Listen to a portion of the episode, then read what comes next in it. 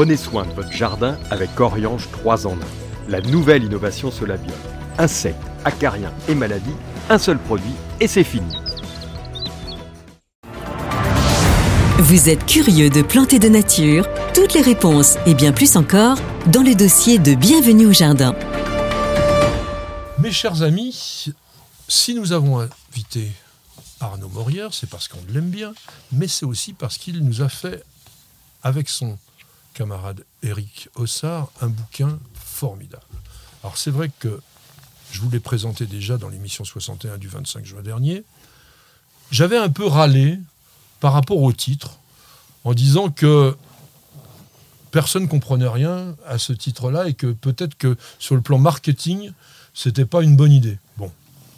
Je vais pas aller plus loin. Euh, si tu l'as choisi, c'est peut-être une raison. D'ailleurs, tu peux nous expliquer peut-être pourquoi.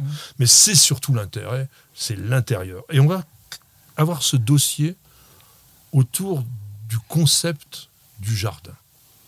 Si je vous dis, mes amis, qu'est-ce qu'un jardin On va en parler pendant des heures. Donc on va disserter, débattre un peu autour des énormes citations formidables qu'il y a dans ce livre-là. Et on va commencer par celle-ci, et à vous de vous exprimer autour de ça. Le jardin n'est pas la nature, mais la nature est dans le jardin. Le jardin est une nature à l'échelle de l'homme. C'est toi qui as écrit ça. Absolument, ça, et, que, et que je revendique. C'est-à-dire que aujourd'hui, ce qui est un peu dangereux, je dirais, dans la façon dont on a de voir euh, la, le sauvage, ce que je dirais la nature sauvage, c'est qu'on a un petit peu tendance à dire qu'on veut tout maîtriser et que euh, euh, c'était d'ailleurs un petit on voulait avant. Ça, on veut toujours, on veut toujours, on veut toujours tout maîtriser et considérer que la nature sauvage est un jardin. Pour moi, c'est une hérésie totale parce que dans la nature sauvage, justement, il n'y a pas d'intervention humaine par définition.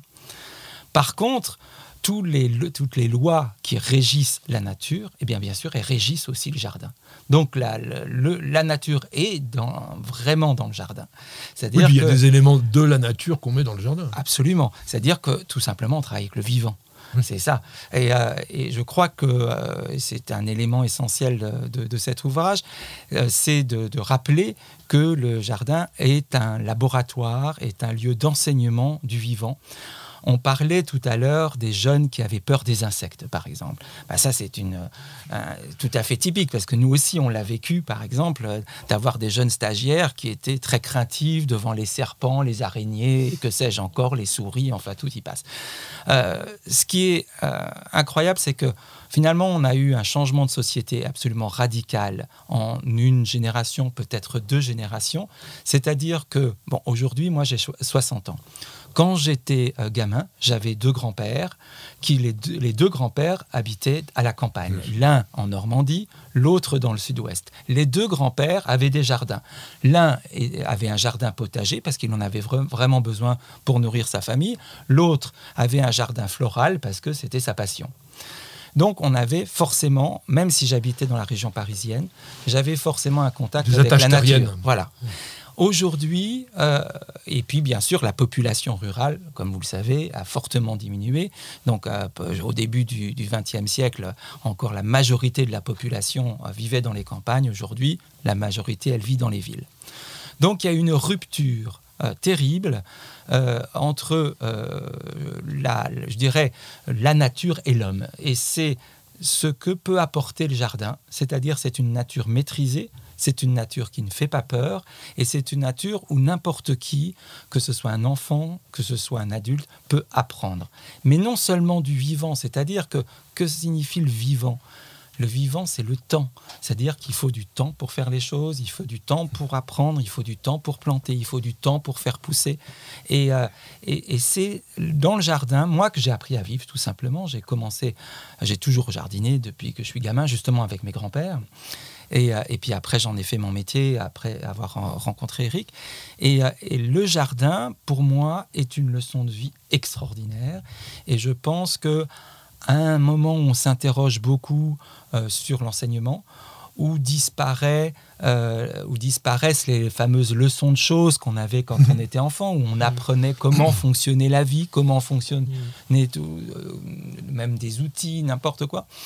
Euh, au moment où disparaissent les cours de botanique, au moment où disparaissent les cours de sciences naturelles, et paradoxalement, on parle que de ça, hein, l'environnement, la biodiversité, etc. Alors, on en parle beaucoup, mais plus on en parle et moins on l'apprend. on l'apprend. Euh, et, je pense que le jardin est ce lieu de réconciliation euh, parce que on y trouve toutes les réponses à nos questions, que ce soit nos, encore une fois nos questions sur le vivant, mais des questions aussi sur nous-mêmes. Comment appréhende-t-on un jardin? Comment va-t-on appréhender notre attitude par rapport à la nature Est-ce qu'on va être des tailleurs? Est-ce qu'on va passer notre temps à tailler des gazons, à tailler des haies, etc. Moi, c'est sympa. Moi, j'aime bien tailler. Eh ben, moi, j'aime pas ah, moi, je franchement, Patrick, moi, j'aime pas. Parce que euh, je pense que. Alors, bien sûr, il y a des tailles qui sont nécessaires. Attendez, hein, je vais pas me. Mais euh, je pense qu'on perd beaucoup de temps à tailler. Et Regarde les gens qui se passionnent pour le bonsaï. Oh, bah, ça, chacun son truc. C'est hein. extraordinaire. Non, mais c'est.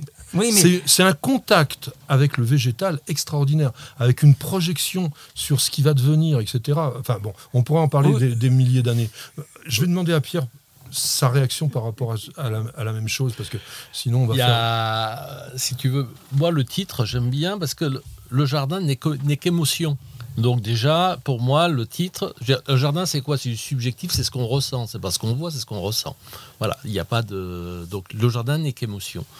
Ensuite, euh, le jardinage devrait être enseigné dans toutes les écoles, et dès la primaire et dès la maternelle, parce qu'avec le jardin, on fait tout. D'abord, on apprend le temps, le temps qui passe. On attend à travailler avec du vivant et que si le vivant, bon, on le fait mourir, il n'y a pas deuxième chance. Hein, il faut tout recommencer depuis le départ. Dans le jardin, on peut euh, faire euh, beaucoup de choses. On peut faire de l'arithmétique, on peut faire d'autres choses. Et en même temps, c'est on est humble devant la nature, devant ce qui peut se passer.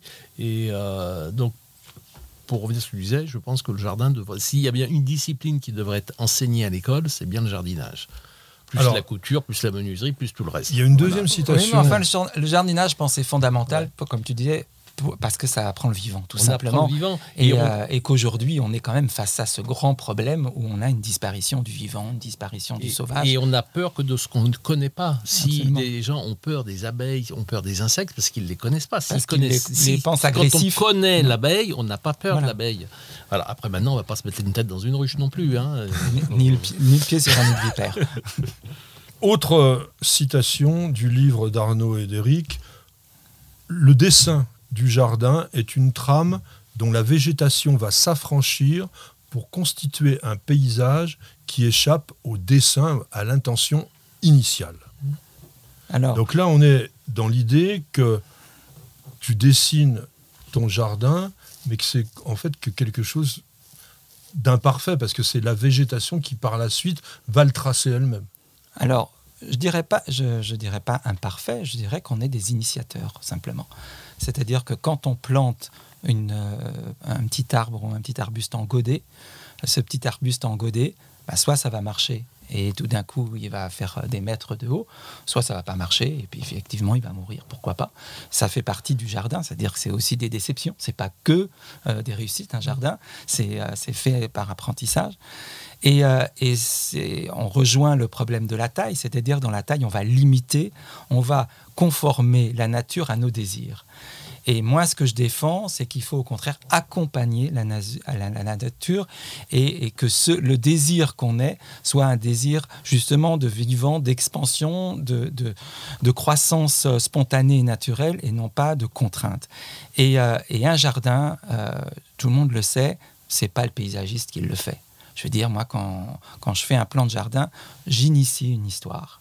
Et après, c'est le jardinier qui va l'entretenir, qui va la continuer, cette histoire. Mais surtout, par-dessus tout, il y a ce vivant, il y a ce végétal qui va pousser et qui va, euh, qui va, euh, qui va apporter un nouveau paysage. C'est-à-dire que ce, euh, cette petite plante qu'on avait plantée au début, au, milieu des graminées, par exemple, je donne un exemple précis. Quand on plante un jardin au milieu d'une page vierge, par exemple, donc une terre où il n'y a pas d'arbres, il n'y a rien on va commencer par planter des champs avec des graminées qui vont protéger justement des petits arbustes, des petites plantes.